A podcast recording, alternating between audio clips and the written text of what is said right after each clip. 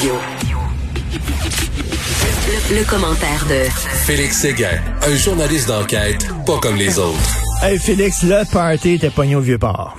Aïe, aïe, aïe, on a un gros menu aujourd'hui, euh, Richard, parce que ceci nous amène euh, à, à, bien des constats. D'abord, euh, c'est pas tout le monde en même temps, c'est déconfiné. Hein? Puis quand on dit que tout le monde se déconfine, il y avait certains débordements à prévoir et justement, ils sont survenus. Alors, en fin de semaine, euh, dans la nuit de vendredi à samedi, dans la nuit de samedi à dimanche euh, aussi, ben il y a eu euh, des débordements dans le vieux port de Montréal. et, mon Dieu, qu'est-ce qu'on voyait là? Des gens qui s'attroupaient, des gens qui avaient trop bu, des gens qui fêtaient, des gens qui ne pratiquaient qui ne participait, euh, qui ne pratiquait aucune euh, mesure de distanciation sociale. Mm. Euh, je ne sais pas où tu loges là-dessus. Moi, franchement, ça, je pense que ça prenait pas une boule de cristal pour le voir venir. Ben oui. Par contre, là où euh, j'ai été un peu plus surpris, bien que j'en ai été avisé, c'est les événements violents, par exemple, qui sont survenus. Ça, euh, quand même, il faut le mentionner. Là. Dans la nuit d'abord euh, de vendredi à samedi, il y a une jeune fille qui se trouvait au mauvais endroit au mauvais moment, qui a été atteinte à un pied par un projectile d'arme à feu, donc une balle perdue, lors d'une altercation entre deux groupes différents. Là, il y a eu une fusillade aussi dans la nuit d'hier à aujourd'hui. Donc, d'après la rue Saint-Antoine, dans le secteur du Vieux-Montréal, c'est un gars de 29 ans qui a été atteint lors de cette altercation-là. Il était à 3h15 le matin.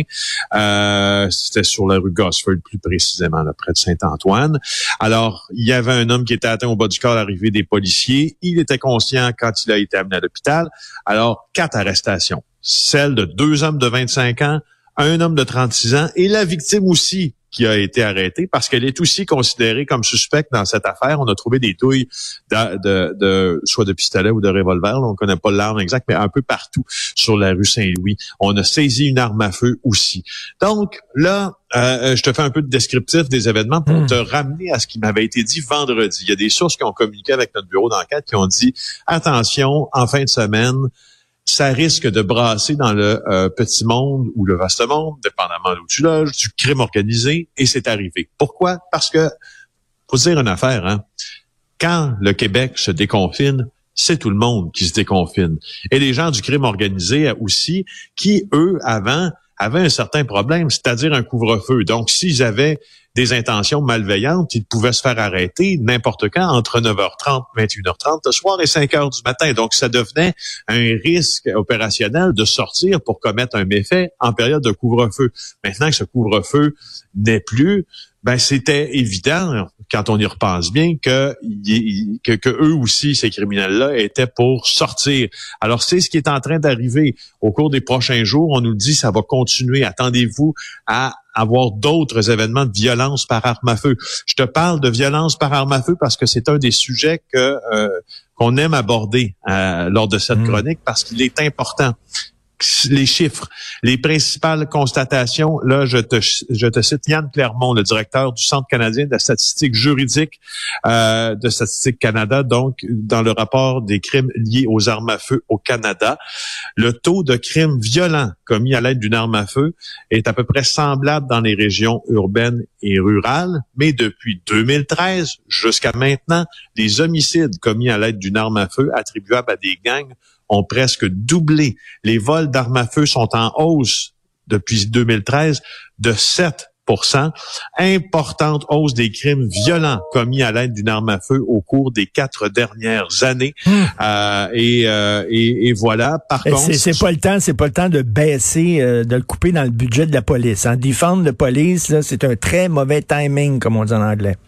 Ben, en tout cas, pour ce qui est des armes à feu, euh, c'est à n'en pas douter là. Puis bon, la, question du, euh, du refinancement de la police, euh, ça peut prendre, ça peut prendre différentes expressions, mais si on, c'est probablement que tout le monde sera d'accord pour dire que l'une des principales tâches de la police, c'est de sortir les éléments criminels de la rue et de sortir aussi l'arme par laquelle ils commettent ces crimes-là.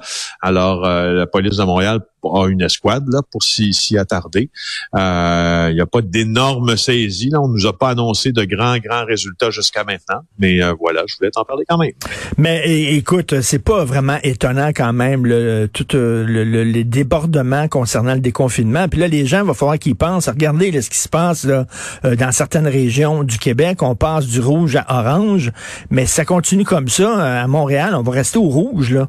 Ils nous feront ben, pas passer en orange là, parce qu'ils vont dire regarde ça n'a pas de sens vous êtes pas vraiment euh, vous êtes pas discipliné fait qu'on vous allez rester dans le rouge là puis là on pourra pas aller en Angleterre, euh, en Angleterre Richard il y a une certaine reprise, hein, d'une certaine reprise du taux d'infection euh, en raison justement du déconfinement puis de l'absence de mesures. Là. Donc, euh, comme comme comme tu allais le dire, on pourra pas passer aux autres étapes si euh, on continue à faire, comme on dit, des parties en se léchant la face.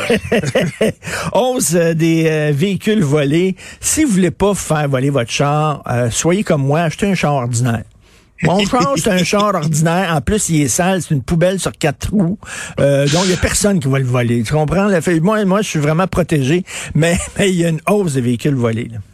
Toi, tu me fais un peu rigoler avec ton auto, euh, Richard. Puis j'aime, beaucoup la manière. J'aime ça la manière dont tu. Euh, j'aimerais. En fait, je, suis un peu jaloux. J'aimerais être comme toi et puis dire voici des, des un véhicule, c'est juste quatre pneus qui puis un moteur qui me permettent de me rendre du point A au point B. Mais qu'est-ce que tu veux? Moi, je suis influençable. Là, quand on parle de voiture, on dirait que moi, dans, quand j'achète une voiture, j'achète une personnalité. et puis j'achète. aïe aïe aïe aïe. Suis-je bête des fois? Enfin.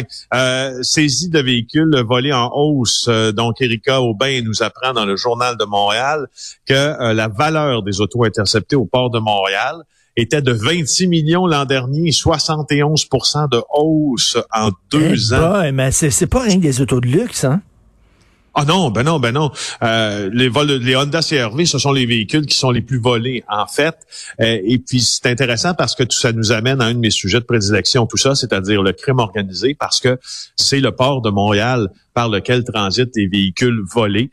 Euh, on a récupéré l'an dernier pour 26 millions de véhicules qu'on s'apprêtait à, expédier en Afrique, en Europe, dans des conteneurs c'est quand même pas mal, hein? C'est quand même pas mal euh, des véhicules qui partent à l'étranger. Puis c'est là où c'est intéressant parce que laisse-moi t'annoncer quelque chose.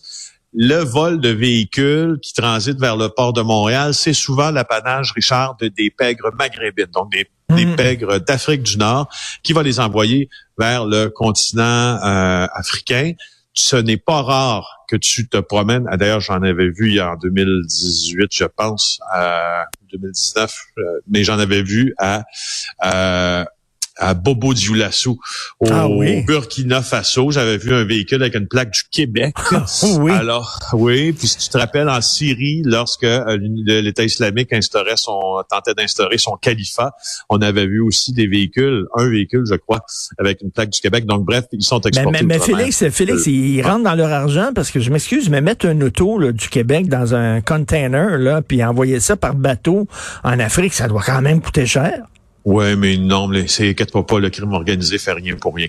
Alors oui, ils rentrent dans leur argent, mon cher. Ils rentrent dans leur argent, donc ils envoient ça euh, là-bas, puis euh, il y a nos autos qui se retrouvent là-bas. En tout cas, c'est pas le cas de mon auto. Moi, c'est j'ai vraiment l'auto de Colombo. Je sais pas si tu te souviens des films de Colombo. À un moment donné, tu voyais son char, là.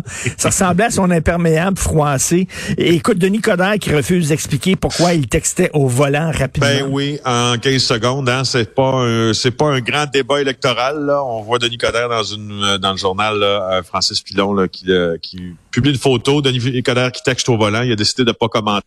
Puis il y a Valérie Plante qui a été filmée, elle, en, photographiée là, en, sur une terrasse en infraction aux règles sanitaires. Alors, c'est c'est pas c'est pas le grand débat de l'élection, mais je voulais juste vous dire que ça existait si vous allez ben oui, ils, sont ils sont comme nous, ils sont pas parfaits malheureusement. Merci Félix, on se reparle demain. Félix Séguin, bureau d'enquête. Au revoir.